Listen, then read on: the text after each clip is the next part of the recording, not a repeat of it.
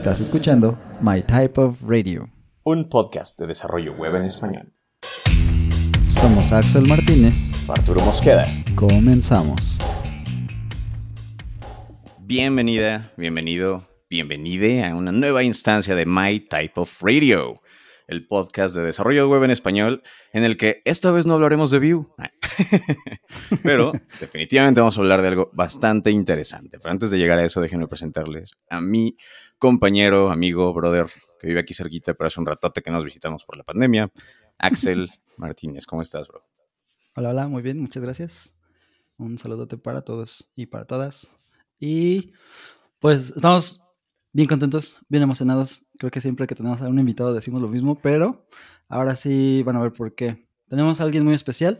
Ya lo pudieron ver en el título del episodio de la instancia. Estamos incorporando este nuevo tipo de eh, instancia en la que pues queremos aportar lo que sea poquito, ¿no? Este, seguramente él no, no lo requería, no necesitaba de nuestra ayuda, pero aquí estamos. Trajimos a MiduDev, a Miguel Ángel Durán, para que nos platique de la MiduConf, este proyecto que pues está llevando a cabo y va a ser muy prontito. Pero sin más, ¿qué te parece si te presentas con nosotros? Hola, oye, qué bien. Pues nada, encantadísimo de estar aquí. Para mí es un verdadero placer estar contigo, Arturo, contigo, Axel. Y nada, gracias por, invitarme a este espacio. Vamos a charlar un, ratito. Definitivamente nos encanta tenerte aquí, Miguel. Y digo, ¿qué les parece si sin más preámbulos saltamos a, como decimos aquí en México, lo que nos truje chencha? Al mero tema. Y, cuéntanos un poquito, antes de llegar a MiduConf, ¿de qué se trata MiduDev? ¿Quién es MiduDev? sí, ¿no? Porque si no la gente va a decir, ¿cómo que, ¿pero quién es este hombre? Eh, MiduDev, a ver, MiduDev es eh, quien soy por las noches. Por, los, por la mañana soy Miguel Ángel Durán y por la noche me pongo mi capa, voy a la calle y me pongo a programar. Nada, MiduDev básicamente es como el seudónimo que tengo eh, sobre programación que es de mí, de Miguel, Du de Durán, que es mi apellido, y Dev de desarrollo. No es lo más original, pero bueno, se quedó hace años y ahí, ahí está. Y, y mi DuDev, pues soy yo, que tengo unos 15 años de experiencia ya desarrollando y programando en el mundo este, que me apasiona la programación, me encanta y me gusta tanto, pues que estoy compartiendo en cualquier red social que me dejen entrar. Por ahora el OnlyFans no, es la única que me falta, pero aparte de esas, Twitch, YouTube, TikTok, Instagram, Twitter, eh, lo que tú lo nombras, pues seguramente estoy ahí. Excelente, excelente. Definitivamente vamos a estar compartiendo todas tus redes sociales como link en el, episodio para que sigan a MiduDev. Va, excelente. Oye, ¿y, crees que me puedes ayudar elaborando un poquito más cómo qué hace este superhéroe nocturno que codea? Eh, ¿A qué se dedica? Bueno, pues mira, justamente normalmente hubiera dicho, trabajo en una empresa como lead de la plataforma web, que es una multinacional y tal, pero ayer fue mi último día. Así que eso me lo, me lo, lo voy a decir, pero me lo podría saltar perfectamente. Lo voy a decir más que nada porque, bueno, para que la gente sepa que tengo una experiencia de, estuve seis años en esta empresa y estuvimos liderando toda la parte de web, donde hicimos proyectos muy bonitos como converger técnicamente diferentes productos para que todos utilizaran el mismo stack tecnológico, que siguieran buenas prácticas. Y aparte de esto, pues a la, a la, vez, eh, también he estado haciendo bastantes vídeos en YouTube, he estado haciendo directos como cuatro o cinco a la semana, he hecho algunos proyectitos interesantes, eh, bueno, luego hablaremos de uno de los que va a salir bastante pronto, que es la MidulConf, pero hice las BenJS, que fueron unos veintipico retos de programación que hicimos en Navidades, que mm. tuvo un éxito arrollador, y digo arrollador no por un tema de falta de humildad, sino por una, un tema de lo que me ha costado, porque me ha costado mucho dinero. Cuando digo de arrollador es porque arrolló con mi bolsillo, porque como no oh. tuve tan en cuenta, no tuve en cuenta el tema de que escalase monetariamente, claro, yo lo hice mm. pensando, bueno, esto pues le gustará a la gente, pero hombre, es que no esperaba que justamente el mes pasado, teniendo en cuenta que era un proyecto que era para diciembre y que bueno, en diciembre fue muy bien, pero es que el mes pasado mm. hizo el récord de visitas. ¿Sabes? O sea, en pleno agosto hizo su, récord de visitas. Entonces, bueno, ya podéis imaginar, cuando digo arrollador, quiere decir que ha pasado por delante de mi cartera y me ha costado dinero. Bastante dinero. o sea que. Oh, pero bueno, me lo he pasado muy bien, ha valido la pena totalmente y por supuesto este año pues volveremos a hacer. Y, bueno, eh, eso es lo que diría. Es una persona que me apasiona bastante la programación Así que me gusta estar aprendiendo cualquier cosa que sea sobre programación web, Es una cosa que siempre me ha gustado, el seguir aprendiendo, seguir explorando nuevas posibilidades. Por eso muchas veces en directo invito a gente, por ejemplo, tuvimos el otro día al creador de Angular eh, que nos estuvo contando sobre su nuevo framework, Quick. Eh, justamente hace dos días tuvimos al creador de TRPC, que es una alternativa a REST y GraphQL. Sí. Y está muy chido porque así también, pues lo que estamos haciendo es, yo aprendo, eh, la gente accede a una información que, sobre todo en la comunidad hispanohablante, normalmente no es tan fácil ¿no? Que, que- que venga a- dentro de la comunidad este tipo de personas. Sí. Y por otro lado, pues no sé, damos también a conocer el otro lado, ¿no? Que la comunidad hispanohablante sea conocida en esta gente. Por ejemplo, el otro día, el creador de Angular, pues Ujú. no sé, en el directo creo que estuvimos 700 personas. Y me Wow. acuerdo que terminamos y me dijo, oye, ¿cuánta gente había? Le digo, nada, unas 700, 750 personas. Ujú. Y, y me miró así con cara de, tú me estás engañando, no me engañes, o sea, que, que me estás timando, que si el otro día fui al mejor canal de programación aquí y éramos 250. Y yo, bueno, bueno, ¿qué pasa? Es que la comunidad hispanohablante, mucha comunidad hispanohablante, ¿eh? Mira. Y estaba, estaba alucinando. Así Qué que, bien. bueno, eso es mi objetivo, básicamente. Ya para terminar para este- de esta expansión, mi objetivo, y lo tengo clarísimo, es subir el nivel de la programación en la comunidad hispanohablante y que sobre todo eh, se nos respete, ¿sabes? Eso que Sí. muchas veces, por Bien desgracia, pues tenemos este, el ego herido, que digo yo, ¿no? De que pensamos que siempre en inglés está lo mejor, que no hay contenido de nivel en castellano o en español. Entonces, quiero que sí, que exista eso, ¿no? Y que la gente en su lengua materna sea capaz de tener un contenido top y que, por supuesto, que tengas que. El inglés es súper importante, es súper interesante, pero que puedas seguir disfrutando y subir de nivel en, en español. Bien dicho. Me gustó mucho. Yo creo que todo lo que dijiste. Hay unas partes pues más interesantes para mí. Por ejemplo, que hayas tenido a Meshko ahí. ah, yo creo que fue una muy buena experiencia. Con todo y que pues estuvieron un montón de personas y a él le resultó sorprendente, ¿no? Ver, a- tantos hispanohablantes ahí o darse cuenta que estaban. Y pues eso mismo que dijiste es un poquito el- la meta con el podcast que nosotros teníamos, ¿no? Porque sabíamos que había por ahí contenido, pero también queríamos como investigar más. Arturo y yo creo que los dos crecimos, digamos, crecimos en nuestra carrera consumiendo mucho contenido en inglés y siguiendo a muchas personas, eh, pues que tenían eso, ¿no? El contenido en inglés, que creaban los frameworks y este tipo de cosas, pero es- sería muy padre que pudiéramos tener mucho más contenido y podríamos hablar más con otras personas que, pues, que hablan nuestro mismo idioma, ¿no? Y que nos podemos entender de alguna forma mejor. Qué padrísimo. Totalmente. Sí, sí, sí. Eso nos emociona mucho y esperamos eh, pues tener a muchas más personas que hagan contenido en español por acá en el podcast para darle un poquito más de difusión. Va que va. Claro que sí.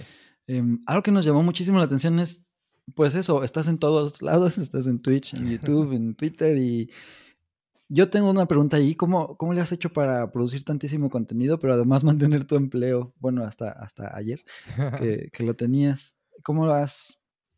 Pues mira, esa mucha gente me pregunta esto, ¿no? Porque me dice, bueno, ¿y cuál es tu secreto? y mi secreto es esfuerzo, constancia y poca procrastinación. A ver, soy una persona que siempre en todo lo que hace le intenta poner el 100%, tanto en mi trabajo como fuera de mi trabajo. Si hay algo que quiero hacer, y de hecho mi pareja a veces me dice, es que, es que te obsesionas. Y digo, es que solo sé hacer las cosas obsesionado, ¿sabes? Solo sé poner siempre 100%. Porque si lo pongo al 50%, como que digo, pues es que así no lo quiero hacer. Así Claro. que, ¿qué pasa? Pues que he sido muy constante y me he trabajado mucho, pues los resortes en los que tengo que, cuando tengo que crear un contenido, pues ya tengo plantillas preparadas, ya pues a lo mejor el fin de semana me he hecho una lista de temas de los que quiero hablar la semana siguiente. Sí. Hay veces, pues a la hora de comer, en lugar de comer en una hora, pues he comido en 15 minutos, los 45 minutos restantes los he dedicado a crear contenido y los he programado para la tarde, ¿no? Porque hay muchas veces que la gente se cree que estoy ahí delante del ordenador. Hay veces que a lo mejor estoy en la calle paseando y se están publicando cosas, o sea, que es que la gente se cree que tienes que estar ahí delante. Para el siglo XXI ya aquí tenemos un montón de herramientas que te programan eh, de todo tipo la- el contenido. Así que yo diría que es eso, ¿no? Un poco de planificación. Luego, eh, tener la constancia de decir, ostras, todos los días voy a hacer, voy a sacar esos huecos para, para ir generando este contenido.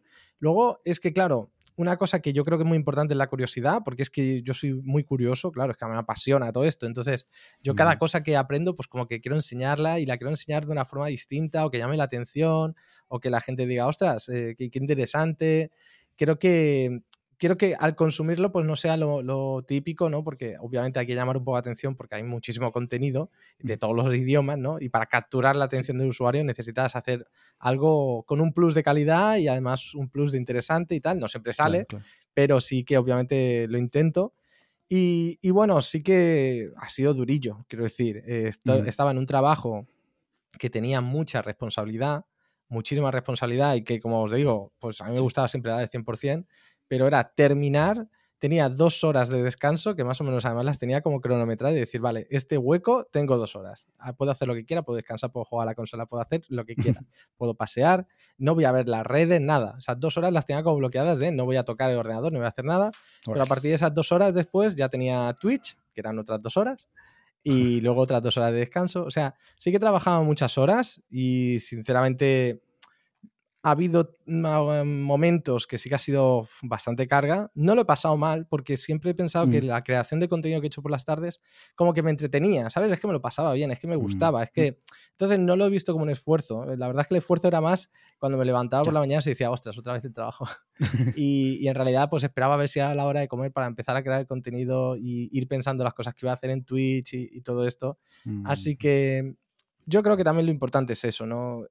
Una cosa que yo creo que es muy importante, porque mucha gente me pregunta, sé que no me habéis preguntado, pero es que creo que va muy alineado, ¿no? Mm, que decían, mucha gente me dice, es que quiero empezar a crear contenido. Mm. Y, y, tú antes lo decías, ¿no? Justamente de ojalá crease más gente contenido y tal. Y creo que sí que puede ser interesante, pero yo creo que hay que hacerlo por las razones correctas. Y creo que eso te ayuda justamente a, a, ser constante. Porque veo mucha gente, ¿no? Que a lo mejor lo crea porque dice, es que quiero tener eh, muchos seguidores o porque, sí, o, que es, o me pregunta, muchas veces mucha gente me, escribe, y es que hoy mismo me ha escrito una persona por el correo, me dice, es que quiero crecer rápido, es que nadie ve mis vídeos, es que no sé qué, no sé cuánto. Y lo entiendo porque obviamente a mí me pasaba lo mismo al principio, pero es que a mí nunca me preocupó, ¿sabes? Y yo creo que eso es lo que hace que el crecimiento te ocurra de una forma orgánica, casi sin darte cuenta, y llega un punto en el que dices, ostras, es que resulta que con el tiempo ha llegado esto y bueno, pues encantado de la vida que ha llegado, pero también podría haber no ha llegado. Mm, y si hubiera estado pensando constantemente en eso, seguramente lo hubiera dejado por el camino.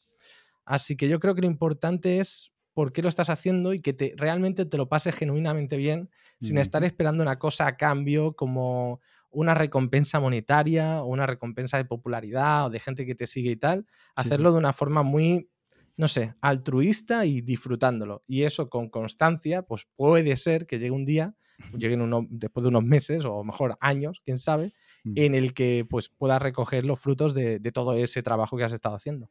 Claro, claro, claro. definitivamente, ¿eh? qué, chidos, qué chidos tips me compartes. Aparte, digo, Axel y yo tenemos este podcast y cada quien está como empezando a decir, a ver, ¿cómo, cómo me muestro más, ¿no? ¿Cómo comparto más cosas? Así que ya me llevo un par de tips de esto, gracias. Aparte, algo que saco, un takeaway de lo que acabas de decir, que me llevo es trabajar más inteligentemente, ¿no? O sea, sí trabajar más, sí necesitas sacrificar tiempos que antes podías dedicar en tu hora completa de ese lunch que te llevaste, ¿no? Mm. pero, pero me agrada que hablas de trabajar más inteligentemente, ¿no? Generar tus mm. propios procesos, identificar cómo automatizar algunas cosas. Claro. También, obviamente, reutilizar, ¿no? Em, mm. Por ejemplo, lo que publico en Instagram, los Reels, normalmente los reutilizo en TikTok, también a veces en YouTube Shorts si veo que tiene sentido. Luego los directos de Twitch, pues eh, voy separando algunas partes que son interesantes, las subo a YouTube.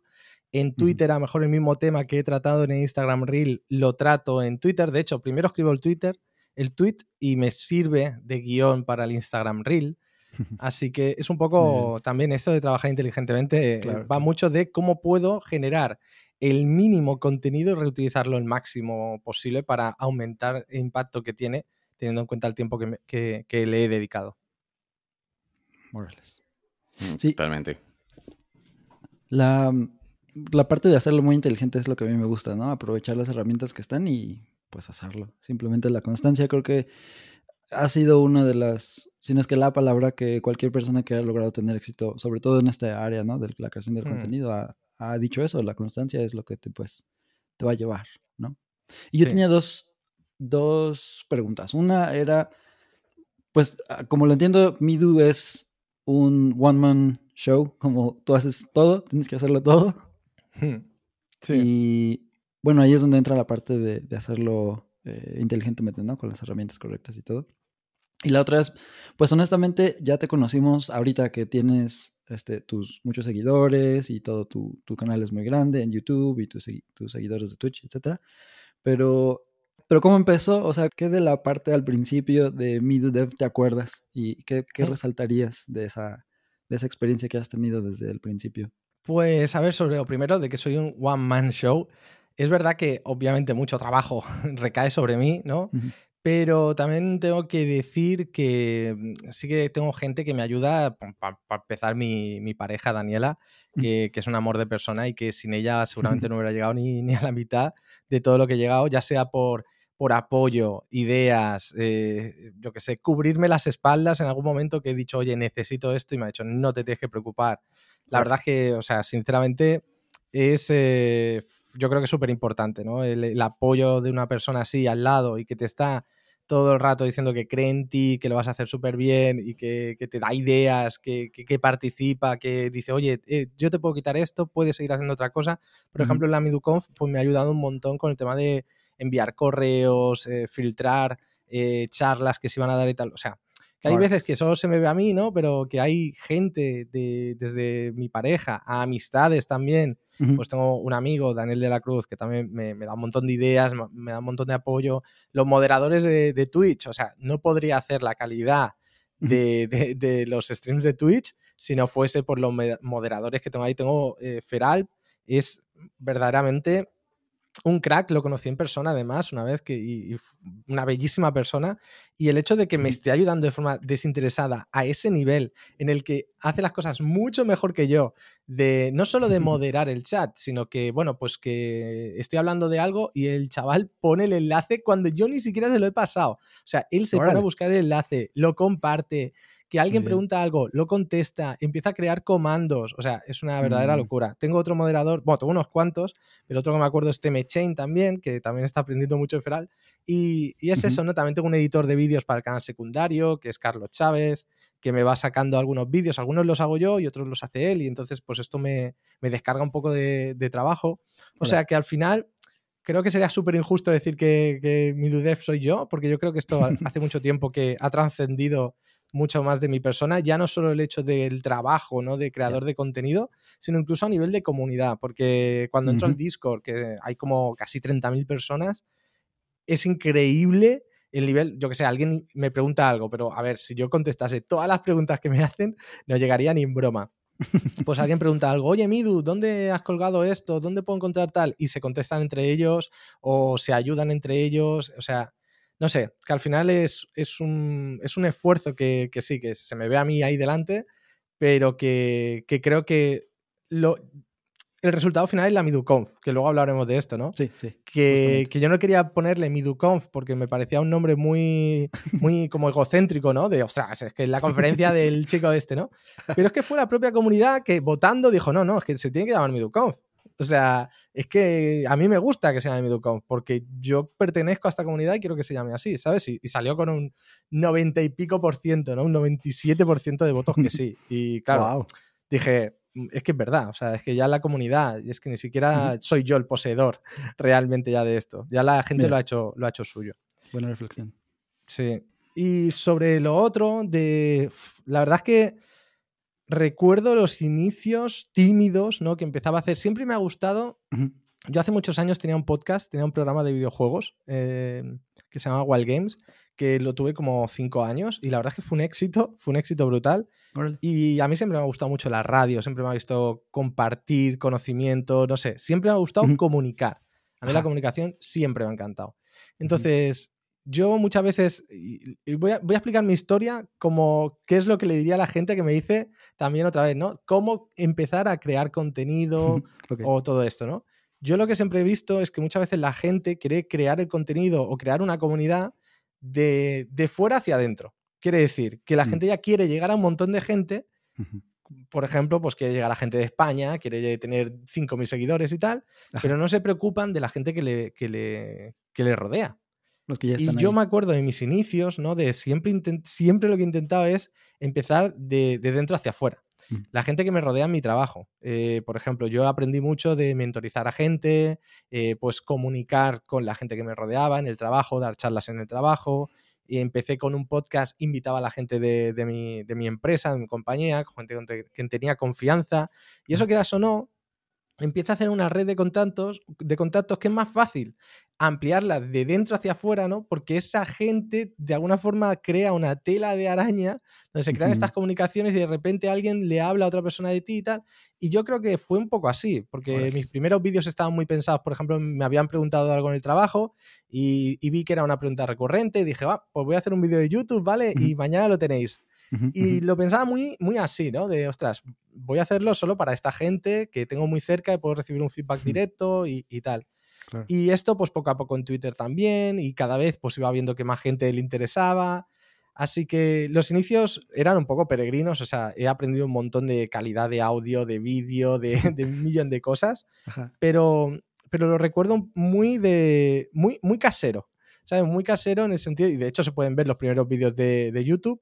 De que eran muy, incluso invitando a compañeros míos del trabajo para hablar de un tema, ¿sabes? O sea que ahí se ve claramente, de- y estamos sentados ahí una hora y media, o gente que a lo mejor era de, de mi pueblo o de mi ciudad, de, oye, enséñame esto, que no sé. Y de hecho ahí están los vídeos de aprende, aprendiendo Angular, aprendiendo Graph- GraphQL, eh, y eran así, era siéntate a mi lado y me, y me enseñas, ¿no? Y son tres vídeos y los, los hacíamos así. Así que esos son un poco los inicios, de, al menos de, de mi Dudev. Y, y la verdad es que lo recuerdo con mucho cariño. Me gustó tanto que todavía hoy lo sigo sintiendo un poco así. De que me gusta invitar a gente que venga y que me enseñe. Y, y en realidad es como una excusa para poder conocer gente.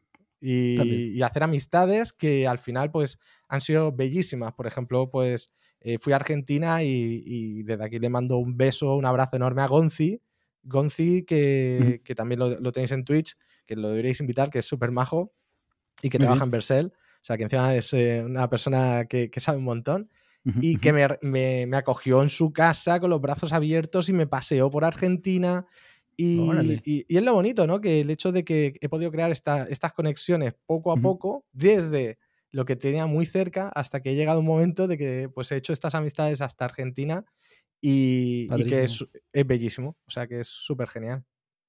Mm, Eso está de, de lujísimo. Pues muchísimas gracias a ti, Miguel, a, a tu equipo, a Daniela, definitivamente, por traernos este contenido. Sí. Debo decir que mientras te estaba stalkeando, quiero compartir que, que me gustó mucho tu contenido. ¿eh? O sea, sí eh, metes muchas cosas muy interesantes, pero además esta misma estructura como fluida que tienes en la comunicación ahorita en esta plática se, tra- se transfiere a, a tus blogs, a YouTube.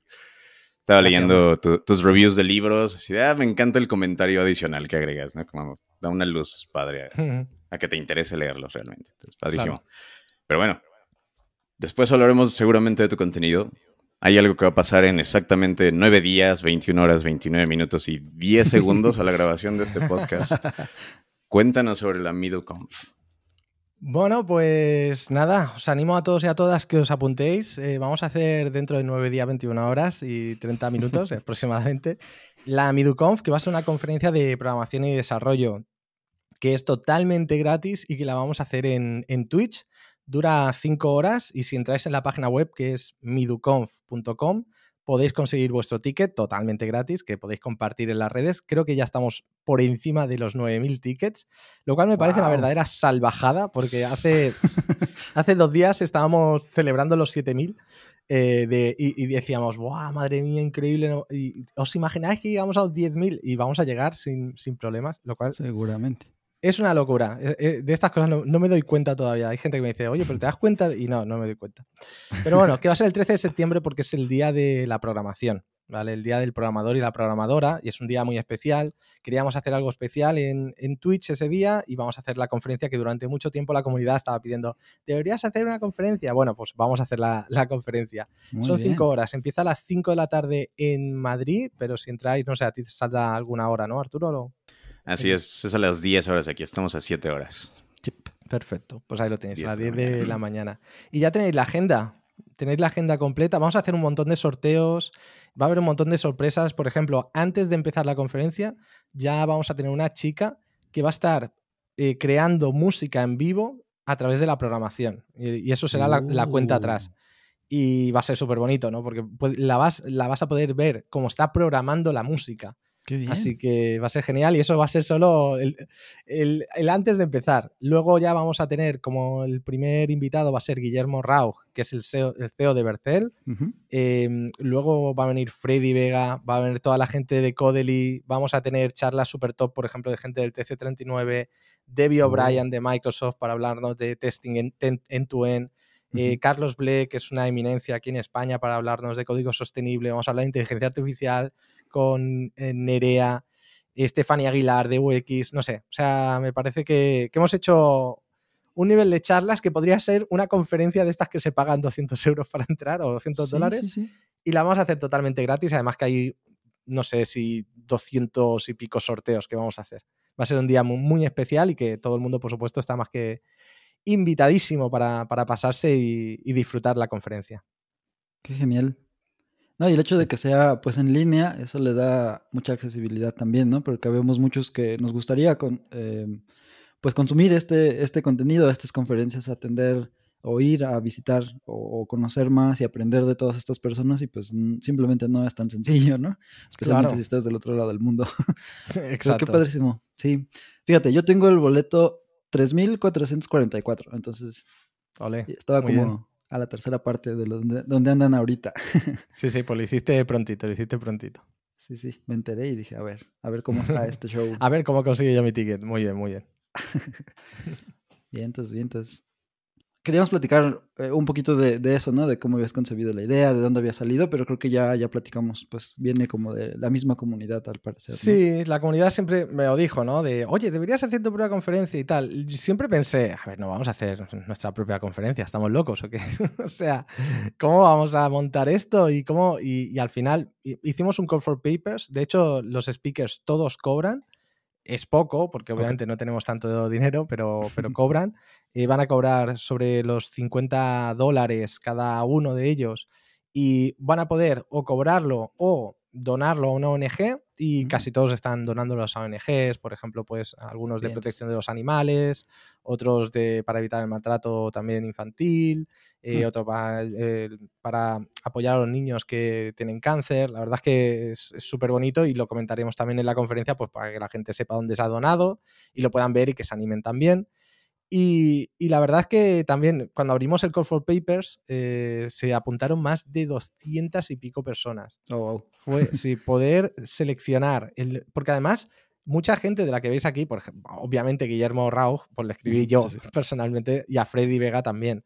Pero mucha de la gente que se ve aquí, gente que ha aplicado y son speakers internacionales que tienen un nivel espectacular. Y claro, eh, fue muy difícil poder seleccionar. Ojalá, de hecho, el año que viene ya pensaremos, pero si esta es un éxito, que espero que sí, eh, bueno, que ya veo que sí que, que- que lo será, pues eh, no sé si haremos dos días, no sé, no sé, algo especial haremos para que tengamos Sí. más tiempo y de que la gente pueda, pueda tener más espacio para, para charlar y hablar de, de las cosas que quieran compartir. Muy bien, muy bien. Suena padrísimo. Aquí en México hay- hubo una. Eh, y no me acuerdo cómo se llama. Ah, DevComs, creo que se llama algo así. Y lo que hacían Ujú. era, sí, fueron como tres días, pero además hacían como, como canales. Tracks. Entonces, ajá, los Claro. tracks. Y eh, pues así pudieron invitar a un montón más de gente, ¿no? Eso estuvo Claro. padre. Yo la verdad, a ver, a mí me gustan bastante las conferencias, pero el tema de los tracks, tengo muchas veces el corazón dividido, porque justamente me divide Ok. el corazón cuando tienes que elegir eh, a qué track ir y, y todo esto. Ujú. Y en este caso, siendo online, es todavía más complicado, ¿no? Porque solo tengo un canal de Twitch. y, y dividir a la audiencia en dos canales de Twitch para que puedan ir de un sitio a otro, más difícil. Así que yo creo que lo intentaremos evitar por ahora. Muy Pero, bien. pero sí, eh, cuando quieres llevar mucha gente es lo ideal. Está padrísimo. Oye, me, me surge una duda. Digo, me encanta. Seguramente ahorita tienes mil cosas en la cabeza sobre la conferencia, aunque te ves en paz por dentro y por fuera. Qué impresionante. Pero cuéntame, ¿qué te gustaría que fuera, ya que termine la conferencia, el, el outcome? ¿no? ¿Cómo te gustaría que fuera percibida? ¿Cuál es tu, tu meta ideal?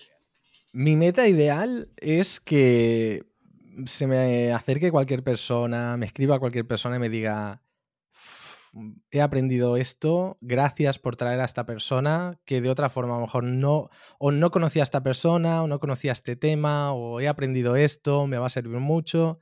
Yo la verdad es que con eso me doy muy, muy satisfecho.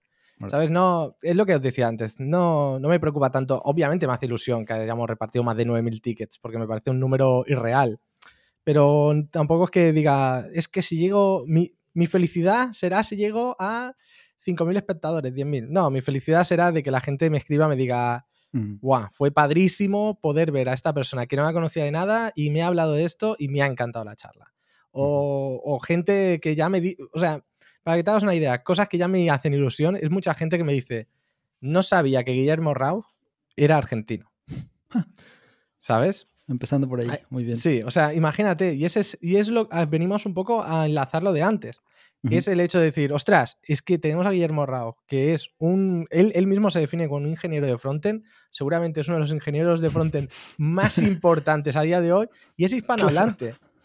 es hispanohablante. Y joder, pues me hace muchísima ilusión el hecho de que pueda venir a abrir la conferencia y que todo el mundo y mucha gente, pues a lo mejor alucine y diga, ¿cómo? ¿Que esta es la persona que creó Vercel y es argentina? ¿Sabes? Pues ese tipo de cosas es el outcome, el outcome que me gustaría. O gente que ni siquiera. Mira, hoy también me ha hecho mucha ilusión que en LinkedIn una persona francesa estaba compartiendo la conferencia. Y estaba diciendo.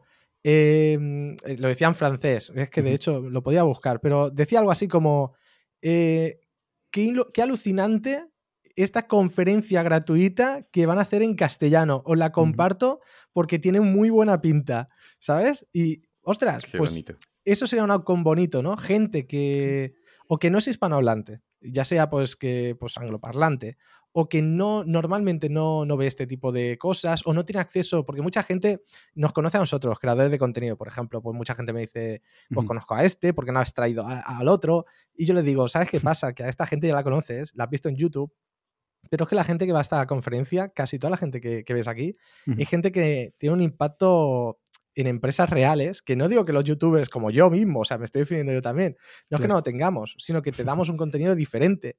y la ocasión que tienes de ver esta gente que está trabajando con, empresas top y que tiene un impacto brutal en usuarios, te van a dar unos temas concretos basados en su experiencia que son píldoras píldoras mágicas, ¿sabes? O sea, es que son cosas que de otra forma te va a ser muy difícil que de forma tan ordenada, una tras otra, la vayas a poder conseguir. Y yo creo que, eso sería un poco el outcome, ¿sabes? De decir, he descubierto esto, me encanta. Gracias por haberlo traído.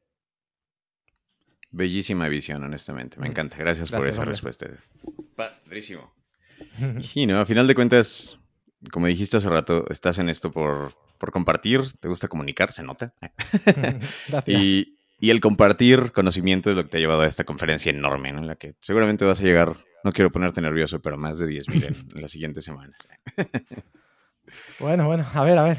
Hombre, espero que sí, porque ya quedan poquitos y todavía quedan nueve días, así que a los 10.000 llegaremos, creo. creo. Creo que sí. Y este es súper... Ya, ya me aparté varios slots de tiempo. No voy a estar trabajando en varias horas de esa mañana, porque aquí va a tocar en la mañana, pero está padrísimo. ¿eh? ¿Cuál es, digo, aparte de, de, de, Guillermo Rausch, uno de los de las talks que me dirías, esta no te la pierdas por nada? Y la de Hola Mundo, claro.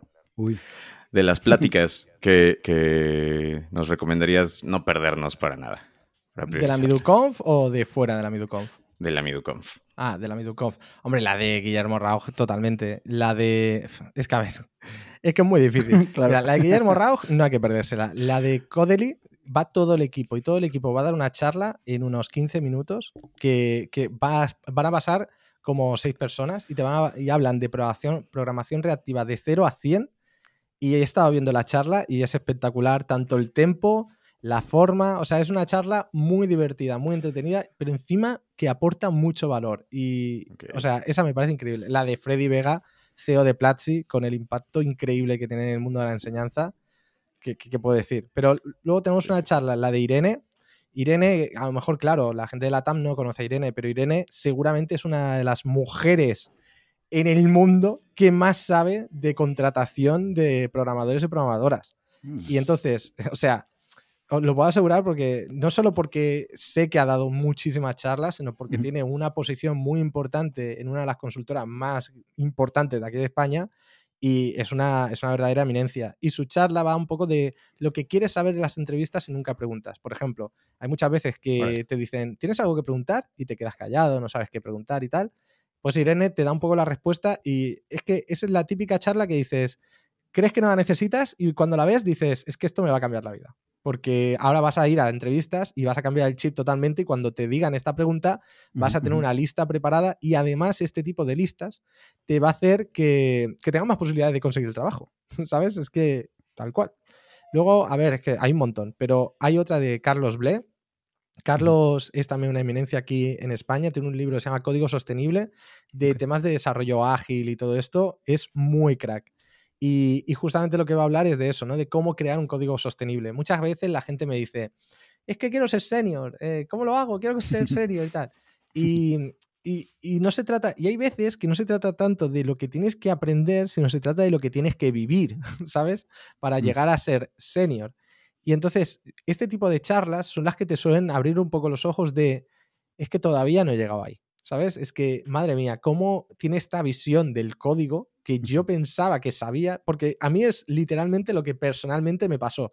Yo fui a una charla de Carlos Ble y por eso me hace mucha ilusión que venga, porque yo sé que a mí me impactó súper positivamente Ok. y, y fue como, wow, o sea, yo pensaba que sabía programar. ¿Qué, qué mierda? O sea, ¿sabes? Que te destruye un poco, pero a la vez te ilusiona. Es como que te destruye, pero que te ilusiona a la vez porque te da como una bocanada de aire de decir, es que me queda mucho para aprender, pero he visto un camino por el que tengo que tirar. Y eso es increíble. Tenemos de testing también y tenemos una que es para darle caña a tu currículum, para que seas contratado. De hecho, este te- lo trae Leonardo Poza, que también es de, de una empresa que buscan, te buscan trabajo, que se llama Get Manfred. O se llama Ujú. Manfred a seca, la, la página es getmanfred.com Ah, que si no me equivoco lo van a llevar a la TAM. Ahora mismo estos son en España, pero están en planes de llevarlo a la TAM. México creo que es uno de los primeros países donde lo quieren llevar, justamente. Y está muy bien porque es una empresa muy transparente, que eh, respetan a tope tu privacidad. O sea, tú puedes subir el currículum, pero ese currículum lo puedes exportar y te lo puedes llevar sin ningún problema en formato JSON. Es, es genial lo que tienen detrás montado y además es muy transparente porque tú entras a las ofertas y te dicen exactamente cuánto vas a cobrar, te dicen exactamente lo que esperan de ti el primer mes, el segundo mes, el tercero, hasta el sexto mes. Eso está genial. Me, encanta cómo presentan la- las ofertas. Y en este caso, eh, Leonardo es un crack también en el tema de contrataciones y te y- y da en 10 minutos te va a dar unas claves de cómo tienes que preparar tu currículum para que no te falte trabajo y para que te contraten seguro. O al menos para que llamen la atención con tu currículum y puedas iniciar el proceso de selección. Así que esas son algunas, pero es que hay más. Es que podríamos estar aquí todo el día hablando de la gente Claro, que, claro. que- que por suerte admiro además y que eso es un, un verdadero privilegio, poder tener la ocasión de traerlos y seguir aprendiendo de ellos. Sí, algo muy padre es que va a estar completísima. O sea, no Mm. es solamente desarrollo y está esta tecnología ABC y vámonos, ¿no? Es, es integral. Está muy padre la- Sí. el concepto. Qué bien. Tiene qué bien. testing, tiene buenas prácticas. eh, he, he intentado no poner algo como una librería concreta de JavaScript, ¿sabes? He intentado que sean cosas más generales que a cualquier persona le pueda interesar y que pueda tener un impacto positivo para, para ellos y para ellas. Qué padrísimo. Sí, mencionaste a Guillermo y nosotros nos dio mucha espina de traerlo porque cuando, justo cuando contrató a Rich Harris de Svelte para que viniera a trabajar tiempo completo y todo eso, queríamos pues platicar un poquito de eso, ¿no? Pero también los tiempos y un poquito la, la pena de acercarnos, ¿no? Creo que Hmm. eso nos hace falta un poco a nosotros de este lado, como el podcast, como aventarnos. Y también por eso te agradecemos mucho porque pues nos, nos, eh, aceptaste la invitación y estamos muy, muy contentos de tenerte por acá. Queríamos ver si podemos hacer un poquito más de como explorar un poquito tras bambalinas la, la conferencia, un poquito de, no sé si quieres la parte técnica o, o, o más como de cómo contactas a las personas o cómo preparaste el call for papers y esas cosas. ¿Te late? Vale, a ver, a ver, os cuento cosillas, a ver, entre bambalinas, historias. Mira, por ejemplo, lo de Guillermo. Guillermo, por suerte, es una persona con la que ya hablé hace tiempo, hace dos años y medio, tuve una entrevista con él en YouTube. Y, y que la verdad es que fue increíble y un verdadero privilegio poder hablar con él durante una hora y de tantas cosas y Qué tantos padre. spoilers que nos dio justo además que había hecho el cambio del nombre de la empresa de Site a Vercel y, y fue muy interesante porque le pude preguntar en exclusiva, oye, ¿qué ha pasado con este nombre? ¿no? Y entonces, y lo Ajá. explicaba con una naturalidad de, oye, mira, ¿sabes qué pasa? Que Site no lo sabía pronunciar nadie. Necesitamos Ah. un nombre que, que fuese más fácil de pronunciar y que fuese un nombre que nos permitiese crecer a lo largo de los años y tal. Y, y fue genial, ¿no? Y, y también incluso frases que, que me dijo de, eh, ¿cómo era? Days, days are long, but years are short. Del palo, los años son- se hacen cortos, pero los días se hacen largos. Y, y, no sé, tenía cositas muy interesantes. Y por suerte ya tenía su contacto. eh, fue muy divertido porque yo lo escribí un pedazo de mail, ¿sabes? Como diciendo, Guillermo, tienes que venir porque es que no se me ocurre nadie mejor que tú, que no sé qué, tal, y esto y lo otro, y recuerda cuando hablamos, y le, le escribí ahí como una parrafada. Y, y yo le decía, y puedes venir, dar la charla que tú quieras, lo que tú quieras, quiero que hagas tú la keynote, porque María, bla, bla, bla, un montón, un montón Sí, sí, sí. y me, y me contesta, pero, o sea, le doy a enviar y me contesta el mismo minuto. Espectacular. Oh, O sea, wow. yo no he visto a nadie que me conteste tan rápido. Y me escribe, y me escribe. Charla no, QA sí. Pum, ya está. Ah, o sea, increíble, increíble porque dices, o sea, por un lado dices, "Jo- oye, muchas gracias, o sea, increíble una persona tan sí. ocupada, porque a ver, estamos hablando de que Vercel ya eh, hace tiempo ha dejado atrás de ser un unicornio, ya se está transformando Sí, en un dino unicornio, ¿sabes? O sea, debe ser, es una empresa enorme que, que Guillermo sé que no tiene tiempo, no tenía mucha esperanza de que me contestase, pero saber que me contestó de una forma tan escueta, porque es una persona que no tiene tiempo, pero aún así me contestó, me pareció sinceramente precioso. Y me pareció muy Sí. bien el hecho de que dijese, voy al grano, charla no, QA sí, pero que sí que lo quiero hacer, que sepas que solo puedo hacer una QA y tal. Y le digo, y, claro, yo ya avergonzado digo, claro, no voy a empezar a escribirle aquí como un loco. Va a decir, le, le digo, dale, de una. Eh, Y le pongo la fecha directamente, 13 de septiembre, no sé qué, ¿ok? ¿Sabes? Yo, yo ya digo, voy a hablar en su idioma, ¿sabes? Voy a Sí, sí, intentar sí. hablar y me dice, dice, perfecto, te paso a. Y nada, ya me pasó el contacto de, de dos personas que supongo que son los que le llevan la agenda, eh, que ya saben, y me hizo hasta un chiste, y yo, joder, tío, o sea, Guau. Guillermo, te quiero ya. Me dice, te, te Sí, paso el contacto de esta gente, pongo en copia de esta gente, que ya los pobres deben saber español y todo por mi culpa, jajaja. Y yo, madre mía. Mira. Y nada, pues ahí ya sí que pudimos estar hablando, gestionando un poco esto. Espero que sé que, o sea, no sé, estoy tocando madera todavía de que luego aparezca, porque me imagino que es una persona súper ocupada y que luego vete a saber, ¿no? En su día a día. Claro. Pero, pero bueno, que por ahora bien. Y así es como fue Guillermo. Por el resto, Ujú. la verdad es que por suerte con Platzi tengo bastante contacto y, y les pude preguntar, oye, me gustaría que viniese Freddy, me haría mucha ilusión para poder tenerlo. Me dijeron que, que sin problema, les pasé cuando era la agenda y esto y, y nada. Y los demás, todos han sido más de mm, call for papers, o sea, han enviado los Sí. papers y al final teníamos una lista de 200 personas, hemos seleccionado y, y ya está. A nivel técnico, creo que lo más bonito de la MiduConf es que la hemos hecho en directo. O sea, la MiduConf, la página web, el, el Sí. sistema de tickets, todo Ah, es de código abierto. O sea, eh, lo podéis encontrar en GitHub.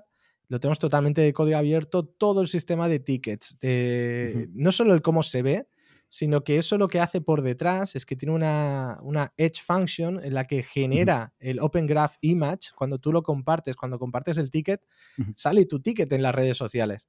Y eso sí, lo sí. hemos hecho gracias a hacer una Netlify function, una Edge function, utilizando Puppeteer, o sea, y eso lo hicimos en directo en Twitch, que es una de las cosas que Oh. más ilusión me hacen de esta nueva etapa, ¿no? En la que voy a estar más enfocado en la creación de contenido, es que voy a poder crear estos productos en público. Ya lo estaba haciendo, pero voy a poder crear todavía más. Y la verdad es que es genial, porque encima la gente, pues, eh, pues no sé, te, te envía PRs en, en GitHub, como es de código abierto, un montón de gente. Por ejemplo, la cuenta atrás, esta no la he hecho yo, la ha hecho un chico que, si no me rec- recuerdo mal, creo que se llama Pangeasi, al menos el nick de GitHub. sí, sí. Y, y ese sistema, pues lo puso él y ya está. Arreglos, algunos bugs y tal, pues todo esto lo ha, lo ha hecho él. Ya. Y luego, mm, por elección de tecnología, estamos utilizando Astro, que fue muy divertido. No sé si conocéis Astro, el framework este, Sí, ¿sí? Pues Astro, yo la verdad es que le tengo mucho aprecio al creador de Astro. El creador de Astro es el creador también de. A ver si me acuerdo. Es, Snowpack. Creo que se llamaba Snowpack. Snowpack. Es el creador. ¿Sabéis? De, era un empaquetador de, de, dependencia, como Webpack, que abrió bastante el camino, ¿sabéis? De, como una alternativa a Webpack, pero que abrió el camino de esto que ha traído muchos bits. ¿Por qué? Porque utilizaba, utilizaba mucho los ECMAScript modules y todo esto.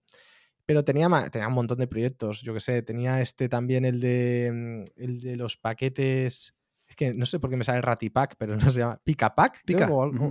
Sí, o Pica o Pica Package, no me acuerdo, pero como que tiene unos cuantos o sea, unos cuantos proyectos ha tenido siempre. Sí, ya. Y, y, el tema es que en, en, Twitter dijo un día alguien, ¿qué proyectos se han hecho con Astro? Y, y la verdad es que Fried Cat Shot, que es el, el, creador, yo ya lo traje un día en un stream para que me enseñase Astro. Y entonces le contesté, le dije, sí, sí, o sea, es que hemos traído gente muy top en el, en el stream. Lo malo es que lo hemos hecho en inglés, pero me encantaría poder hacerlo en castellano, pero esta gente no sabe castellano. Sí, sí. Y, le contesté, le digo, oye, pues mira, yo he hecho la MiduConf, la he hecho en directo de código abierto, he hecho esto y fíjate. y, me contestó y dijo, ¿cómo? ¿Pero esto qué es? Esto es genial, pero me encanta, no sé qué. y, ahora quería, estábamos hablando porque la quería patrocinar como Astro y todo. O sea que ah, es muy bonito. Sí, es muy bonito el hecho de que la hemos desarrollado con Astro que el propio creador la ha visto, que le ha gustado mucho. De hecho, me, en privado me ha dicho, oye, que te ha quedado súper bien, me ha gustado. Eh, es un detalle genial el hecho de que se ve muy bien el rendimiento y tal. Y, yo, sí, sí. Y, estaba viendo, dice, oye, déjame ver el dossier de, de sponsors, a ver si, si, nos encaja, que me gustaría sponsorizarte. Y si no, alguna cosa saldrá seguro, no sé qué. O sea que súper genial. Súper loco. Está bellísimo. Me encanta el futuro de la página de, la MiduConf. realizado con moviendo las manitas y con mucho amor. sí. Eso de moviendo las manitas es que es una cosa que digo mucho en mis streams. Eh, ah, porque la gente muchas veces me dice, eh, Midu, ¿cómo puedo mejorar en programación? Y siempre digo, moviendo las manitas. moviendo las manitas. ¿Por qué? Porque no hay atajos, eh, no se pueden quemar etapas. Sé que muchas veces. Porque de hecho es que encima, a ver, teniendo muchos años de, haber estado aquí programando en muchas empresas y más últimamente liderando equipos y mentorizando, una cosa que veo mucho de la frustración que yo he vivido personalmente y que luego he entendido, ¿no? Muchas veces dónde viene, es que la frustración muchas veces la generamos nosotros mismos por las ganas de querer saltarnos etapas que tenemos que vivir. Esto es como cuando te deja a tu pareja y es que no quieres sentir la pena de lo que ha pasado, ¿sabes? Y dices, a ver, es que lo tienes que vivir, porque es que si no, eh, no, no, vas a sacar la experiencia que necesitas de todo esto. Y aquí es un poco lo mismo, cuando estamos aprendiendo programación o queremos pasar de junior a senior, no hay atajos mágicos. Eh, puede ser que tengas buenos consejos de que, oye, esto te vendrá bien y tal, pero no hay absolutamente nada que va a decir, no, algo que deberías vivirlo en unos años, lo vas a hacer en, seis meses. Es que eso no pasa así.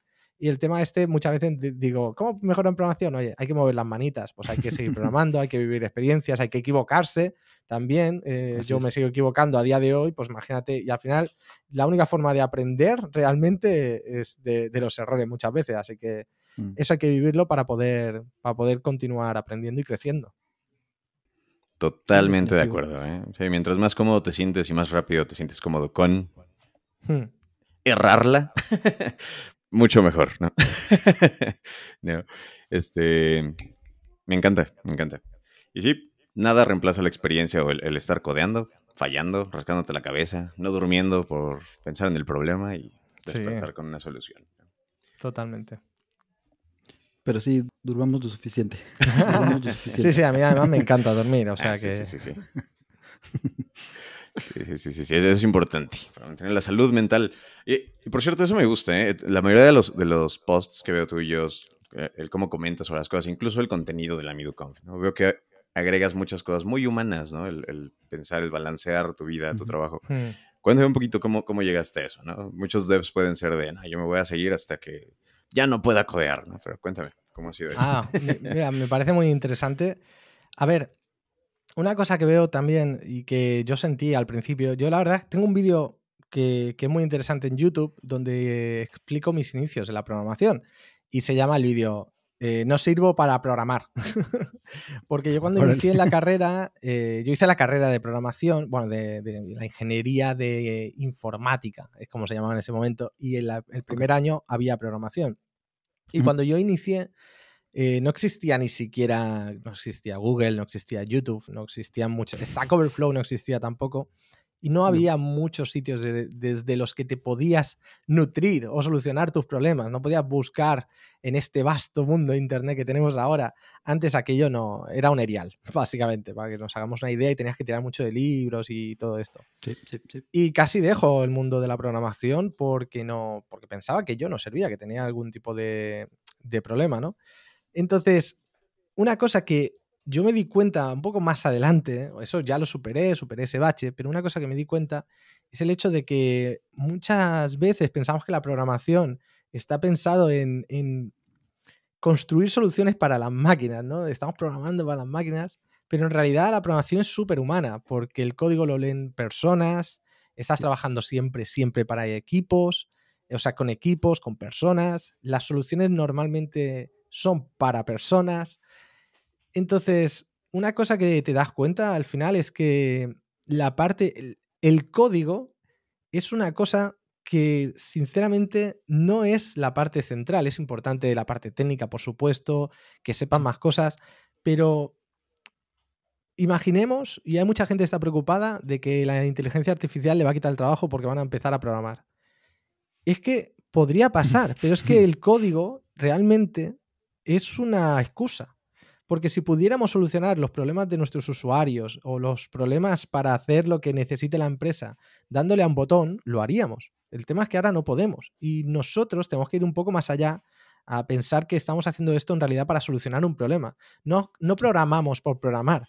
En realidad es solucionamos, solucionamos un problema, que es el objetivo, programando. Pero si tuviéramos otra, otra forma de hacerlo, seguramente no, lo haríamos de otra forma.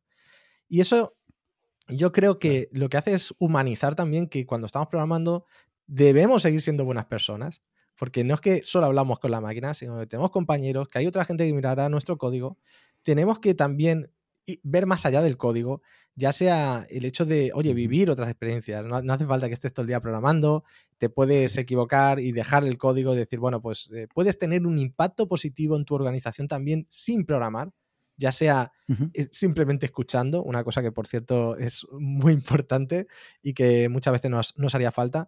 No sé, hay veces que hay cosas que trascienden el código y que creo que es súper importante. Y yo muchas veces lo resumo como es súper importante ser buena persona. Y mucha gente me dice, quiero ser senior y todo esto. Bueno, pues más que poner el foco en el código, tendrás que ponerlo en las personas. ¿Por qué? Porque tienes que mentorizar a la gente, tienes que liderarles, escucharles, ayudarles en sus problemas, tendrás que, ver cómo, cómo pueden hacer cosas más sencillas sin necesidad a lo mejor del código, sino que a lo mejor tienes que ir a hablar con alguien. Y yo creo que, es muy importante que la gente no se despegue de eso. Ah, por desgracia, muchas veces en, los, en YouTube en general, o sea que yo también lo hago, ¿no?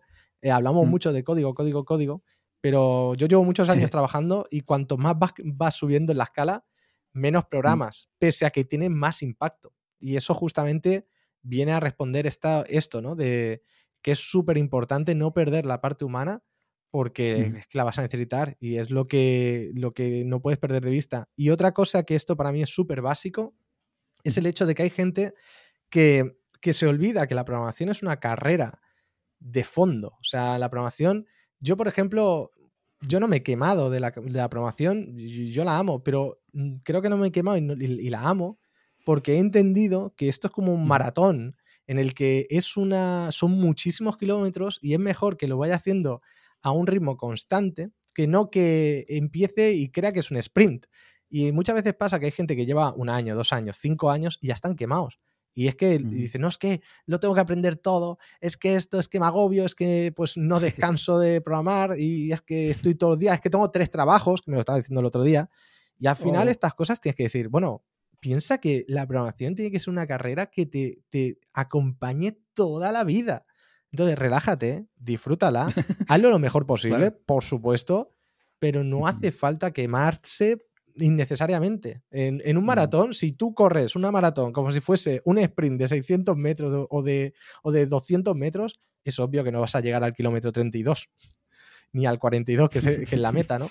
Pues esto es un poco lo mismo. Hay que tomárselo con calma, hay que disfrutar del camino y por eso yo muchas veces intento que esto transmitirlo como al menos yo lo vivo y como he visto que a mí me ha funcionado porque yo he pasado por ahí. Yo mis primeros años lo he pasado, lo pasaba peor en mis primeros años de ahogarme de, no, es que venga y tengo que aprender esto y tal, y muy rápido y muy rápido y muy rápido, ¿no? y agobiarme y tal. Eh, y últimamente, oye, pues yo he dado el 100%, siempre he dado el 100%, pero no he dado el 180%, ¿sabes? ¿Por qué no puedo? No puedo y no vale la pena mm. intentarlo ni siquiera. Y a lo mejor hay un momento que sí que lo necesitas, pero es un momento, pues como te puede pasar un maratón, ¿no? Y hay un momento que hay una subida. Bueno, pues ahí tendrás que apretar un poco, pero luego vuelve otra vez el llano y ahí le das, pues vuelves a recuperar. Yo creo que eso, No, no perder eso de vista, súper importante para que la gente pueda disfrutar de esto, se pueda ganar la vida y pueda seguir programando toda la vida, que, va a estar muchos años y que lo tiene que abrazar y aguantar. Definitivamente.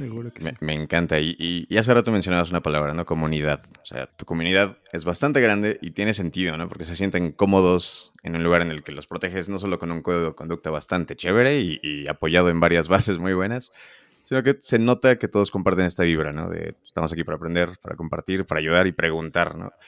Eh, el, para mí siempre que entro a una comunidad, se me hace, eh, su éxito se me hace directamente proporcional al número de preguntas que se hacen, ¿no? Porque creo que el, que se sientan cómodos preguntando sin equivocarse es, el objetivo al inicio, al menos. Totalmente. Muy bien. ¿Y qué les parece si pasamos a los pics? Los pics son esta sección en los episodios que tenemos en los que a nuestros invitados les pedimos que nos compartan algo, cualquier cosa que se hayan encontrado en internet, algún evento, puede ser la MiduConf, ya hablamos un poquito de eso, puede ser, sí. algún evento, incluso una receta que te hayas encontrado, un libro, una película. Wow, ah, una película, un libro. A ver, vamos a comentar primero un libro. Em, Venga que podría. Ahora, ahora, he pensado en libros y, he pensado unos cuantos. Pero bueno, voy a, voy a, decir uno de los libros que he leído últimamente, em, que me ha gustado bastante. Es más bien una trilogía para la gente que le uh. guste El Señor de los Anillos, em, ah, El Juego de Tronos y cositas así. Se llama Nacidos de la Bruma. Está bastante bien, me ha gustado mucho. Creo que es El Imperio Final, El Pozo de la Ascensión y El héroe de las eras, me parece. Bueno, creo que esos son los tres libros. Es una trilogía y se llama Nacidos de la Bruma, que está bastante bien. Mm, el autor es Brandon Sanderson. Brandon Sanderson, sí. Y eh, os lo recomiendo un montón. A mí me ha gustado muchísimo. Y mm, hacía tiempo que no leía un, género de fantasía así de este estilo. Y me lo, he, lo he disfrutado muchísimo. Órale ya de películas, eh, bueno, eh, estoy viendo ahora justamente She-Hulk y mañana voy a ver la de Dragon Ball Super Hero, así que ya os contaré, pero tengo muchas ganas de ir al cine a ver la de Dragon Ball, más que nada porque voy con unos amigos de toda la vida, que siempre desde muy pequeñitos hemos sido unos fricazos de Dragon Ball y bueno, pues entre el reencuentro y tal y revivir, lo cual me parece muy bestia, ¿no? El hecho de que a, día de hoy todavía, que tengo, tengo aquí treinta y pico años, todavía esté con Dragon Ball, pero, pero bueno, me parece, me parece súper chido. Y, mm, y de receta, eh, lo que pasa es que es un poco complicado porque, pero me pareció increíble. A mí me gusta muchísimo el tikka masala del indio. Yo veo mucho al mm. indio y es que me encanta esa, esa, receta. Total, que el otro día en Instagram encontré, no, encontré yo, no, lo encontró mi pareja que me lo envió. Yo, yo no encuentro nada porque yo la verdad es que tengo que decir una cosa que es muy rata por mi parte, pero el caso es que yo no, no uso mucho las redes sociales. ¿Sabes? Yo creo contenido, y, pero no las uso porque es que no me da tiempo a usarlas y también lo evito. Yo a Twitter intento entrar lo menos posible. Sí que entro, yo, mi, mi home principal es eh, notificaciones, por si eh, tengo un mm. mensaje interesante y tal. Pero en Instagram, por ejemplo, intento evitar. La que más uso, y porque es que es un agujero negro, es TikTok. Pero estoy intentando cada vez usarla menos Em, pero es que no, no las uso, no las uso. O intento eh, usarlas lo mínimo posible. Entonces mi, mi novia lo que hace es enviarme los reels interesantes que ella sí que ve en Instagram.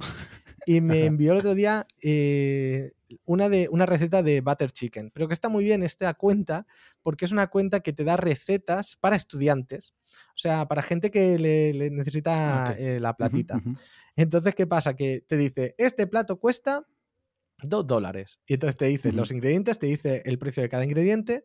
Y en este butter chicken te dice, vale, esto cuesta tal, tal. Y entonces te dice, vale, pues haces esto, haces lo otro. Y al final te ha salido, por tanto. Está Mm. bastante divertido. Os dejaré el enlace por- para que lo dejéis en las notas del, del episodio por si alguien quiere. Gracias. Y, la verdad es que está, está muy bien porque además una cosa que me gusta mucho del vídeo es que lo ves y dices, eso lo podría hacer yo, porque lo- no se ve como súper fancy, sino que se ve una, como una, es que no sé cómo le llaman en, en- en México, pero no sé si le llaman paellera o una sartén, pero Ajá. donde están friendo ahí el pollo y ves que la sartén está hecha polvo, está medio quemada, y dices, ostras, Ah, ahora, ahora siento que he encontrado el canal que, que me merezco. ¿sabes?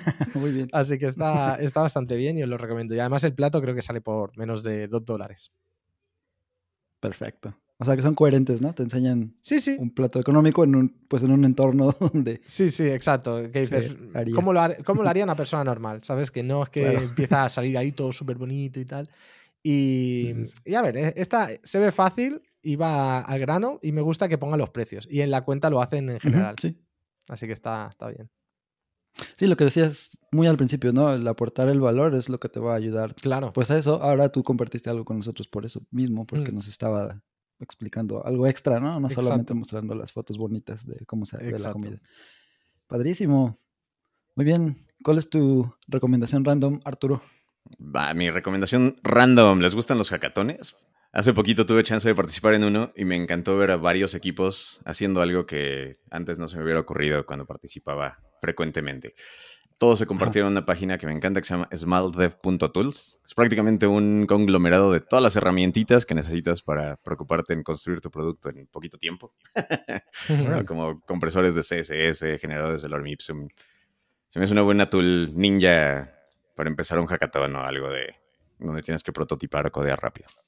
No lo he usado en un hackathon personalmente, pero me, me fascinó la facilidad con la que hicieron sus primeros pasos y se saltaron directo a construir productos. Muy bien. ¿Cuál es tu, tu pick del día, Ax? Mi pick del día. Voy a hacer el pick de Will of the People, del nuevo álbum de Muse. A mí me gusta mucho Muse, a mi hermano y a mí nos gustó bastante. Y el álbum, pues no. Fíjense que yo pensé que no me había gustado, así como que los- la verdad no le puse atención, estaba trabajando y todo y lo puse porque pues ya me daba muchas ganas. Y le decía a mi hermano, yo siento como que no me gustó mucho, o sea, no me sorprendió demasiado, pero cuando volteé a ver tenía como unos cuatro o cinco corazoncitos ya en la, en la lista de reproducción ahí en Spotify, ¿no? Entonces dije, ah, entonces yo creo que sí hubo pedacitos al menos de cada canción que, que me agradó, ¿no? Y sí, ellos me, me gustan mucho y pues ahí está. Muy cierto. Muy cierto. Pues, un, un fun fact. ganas. Tengo ganas Sí, de eh. escucharlo ahora. Me ha dado ganas. Definitivamente. Will of the People Bien, será mi sí. soundtrack al ratito. Un, un fun fact, porque todavía no, no hemos sacado el episodio sobre nosotros, Ax, es que nos conocemos desde hace ocho años y creo que de los primeros facts que me, que, que me dijiste era que eras fan de míos. Desde entonces. Órale. No, chidísimo. Pues ahí ya nos quedamos con los pics. Y la última sección, normalmente en las instancias, es el Shameless Self-Plug. y bueno, aquí ya platicamos mucho de todo tu, tu contenido y tu trabajo, pero a lo mejor nos puedes dar un, un teaser o algo de lo que viene para Midu. Eh, no sé, si algo tienes en particular que nos quieras contar. Pues sí, ahora es el momento. es el momento. Pues a ver, bueno, eh, vamos a trabajar, estoy trabajando en un curso totalmente gratis de JavaScript que va a ser un poco diferente a lo que se puede encontrar en cualquier sitio. Eh, no, no- solo porque no va a ser solo de vídeos, sino que va a haber otras cositas ahí que va a hacer que lo, lo haga más interesante. Va a ser totalmente gratis y podéis entrar en aprendejavascript.dev. Todavía no están, pero pronto vamos a empezar a poner los primeros vídeos. Así que, bueno, si conocéis a alguien que aprender a programar con JavaScript, va a ser desde 0.0, que mucha gente me dice. ¿pero es desde 0 o 0 y medio? No, desde 0. Luego también estoy creando la plataforma de retos de programación que creo que se convierte en la más grande de habla hispana y se llama retos.dev, que está un poco basado en lo que hicimos en el Advent.js, pero bueno, va a ser con otro formato, con logros y tal. También estamos trabajando en ello. Supongo que las primeras versiones las tendremos para después de la MiduConf, porque ahora es mi foco principal. Y después de eso, bueno, pues nada, que en la MiduConf haremos unos cuantos anuncios sorpresa de lo que queda en el año, de qué vamos a estar trabajando, de desarrollos y tal. Y voy a. El teaser sería que voy a intentar crear una pequeña startup en público y la voy a intentar vender en público también. Así que bueno, no, no, no tengo grande esperanza de que me vaya a hacer rico con ella, pero vamos a hacer una pequeña cosilla a ver qué sale de eso de aquí a diciembre y luego veremos si ha sido un éxito o no. Pero una cosa que es bastante importante, porque alguien me dijo una vez, eh, pero ¿no tienes miedo a, a, fracasar o algo así? Y yo le dije, lo mejor que te puede pasar es que fracases de vez en cuando y te saques algo para aprender. O sea que, porque si al final todo te sale perfecto, eh, el problema es que no vas a aprender nada. Así que no, no tengo miedo a fracasar. En todo caso, lo que tendría miedo es no aprender nunca nada por no haber tenido ningún fracaso. Así que, bueno, lo vamos a hacer y a ver qué sale de hecho. Excelente. Seguramente cosas muy, muy chéveres. ya cuando, cuando ves el fracaso como tu, tu amigo, ya todo lo demás sale súper bien. Excelente, excelente. Un hombre muy sabio. Perfecto. Y llevando esto de construir en público al siguiente nivel, eso me gustó mucho. buena idea. Eso está cañón. Sí, no, estoy emocionado por eso. ¿eh? Sí, me lo voy a intentar aventar todo. Pero cuando agregas transparencia, ¿no? Cosas que normalmente en esta industria siempre están detrás de una caja negra, ¿no? Es. Ayuda muchísimo a entender todo lo que nos rodea como developers. Totalmente. Ojalá que te podamos tener de vuelta entonces para que nos platiques más. Ojalá que sí, hombre. Sí, eh, será un placer. Para ver el después, cómo fue todo. Sí, sí, sí. pues muchísimas gracias otra vez. De verdad, este, te agradecemos mucho por haber aceptado la invitación, por haber este, leído ese mensajito en, el DM de Twitter y todo, y haberlo contestado. Estamos muy, muy contentos y pues estás inaugurando esta nueva, eh, este nuevo tipo de instancia que es la de las la de los eventos. Y te agradecemos otra vez. Y de hecho también estás inaugurando la segunda temporada de My Type of Radio, ahora que lo pienso. Anda. Ojo. chan, chan. Chan, chan, chan. Qué bueno. muchísimas gracias. Eres el padrino de esta segunda temporada. Y pues con ese fun fact, no, no queremos agregar más presión a lo que viene en, en unos nueve días. Pero con ese fun fact, acabamos con esta instancia de My Type of Radio. Tuvimos de verdad un placer brutal de tenerte aquí, Miguel. Muchísimas gracias, como dice Axel, por aceptar nuestra invitación. Definitivamente te vamos a seguir invitando a ver si todavía nos hablas después de la MiduConf, ya que seas súper mega más famoso. y pues muchas gracias por escucharnos. Nos vemos en nuestra próxima instancia de My Type of Radio. Muchas gracias a todos y mucha suerte a vuestra segunda temporada.